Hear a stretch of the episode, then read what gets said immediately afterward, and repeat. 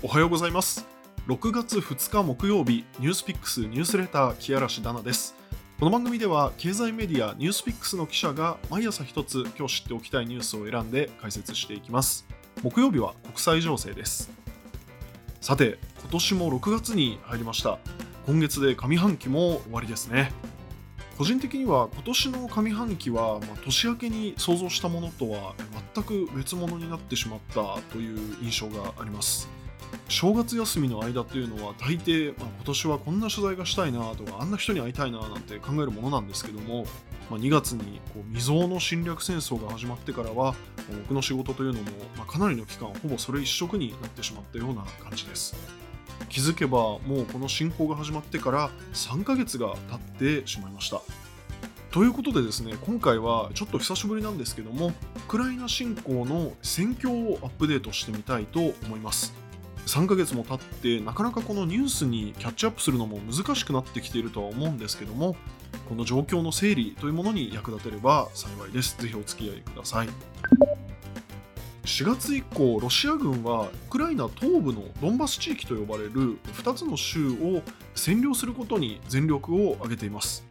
そのうちの1つ、ドネツク州では非常に重要な要衝だったこの港町のマリウポリというところをすでに占領しています。そして今現在ですね、最も注目されているのが、このドネツク州の北にあるルハンスク州のセベロドネツクという町です。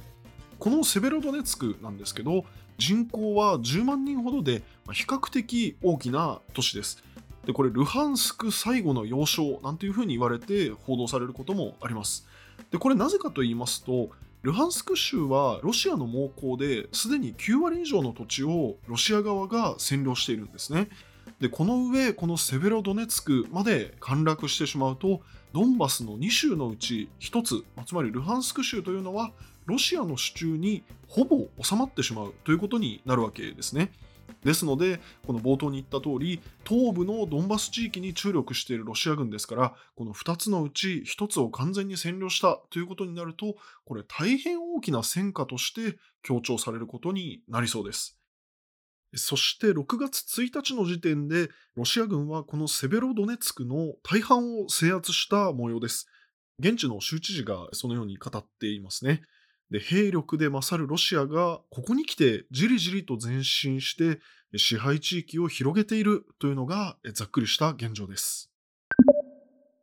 さて、以前にもこのポッドキャストでお話ししたことがあるんですが、ロシア軍がこのようにですね、まあ、一定程度理にかなったやり方で攻めてきてしまった場合に、ウクライナ軍が苦戦を強いられるというのは、ある意味目に見えているんですね。でこれはなぜかというと、当然ながら持っている、まあ、武器の規模だったり、そのレベルが違うからなんですね。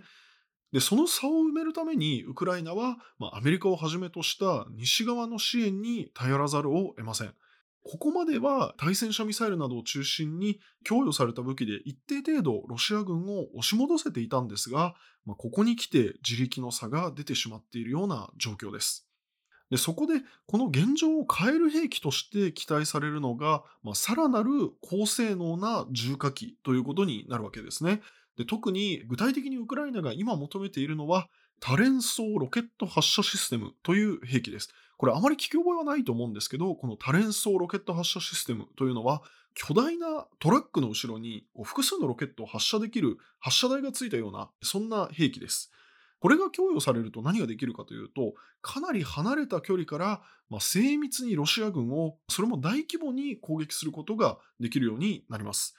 なので、ウクライナ側はゼレンスキー大統領をはじめ、要人が繰り返しですね、公にこの武器が必要だというふうに訴えているんですね。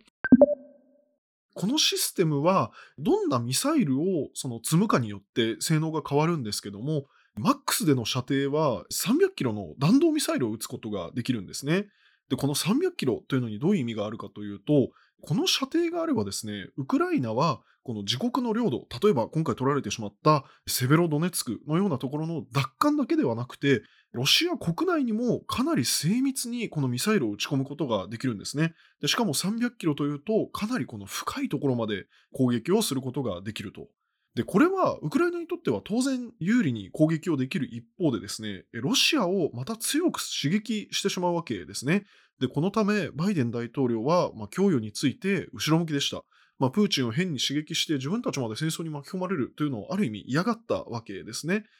で、これどうなるか注目されてたんですけども、結局6月1日になってですね、バイデン政権はこの多連装ロケットシステムの提供を決めたということです。ただですね、この射程は最大でも80キロ程度に限るということも同時に決めた模様です。もちろん一度の供与で、この特に射程が80キロですから、戦況が大きく変わるということはどうやらなさそうで、今後どういった支援をしていくのか、この規模感も含めて引き続き見ていく必要がありそうです。ただ、いずれにせよ現状では、ウクライナ側としては、すごく引き続き苦しい戦況が続いている、こういった状況です。さて、ここまでちょっと駆け足になりましたけども、足元の戦況を整理してきました。ニュースピックスではトピックスという機能の中に世界のニュースをめっちゃ基礎から学ぶ部屋というページがあります。ここでもこの音声コンテンツと連動する形でウクライナ関連の解説をしていますので、ぜひスマホアプリの下のタブから覗いてみてください。以上、ニュースピックスニュースレター木嵐奈々がお届けしました。明日は須田桃子記者がサイエンスの話題を解説します。それでは皆さん、良い一日をお過ごしください。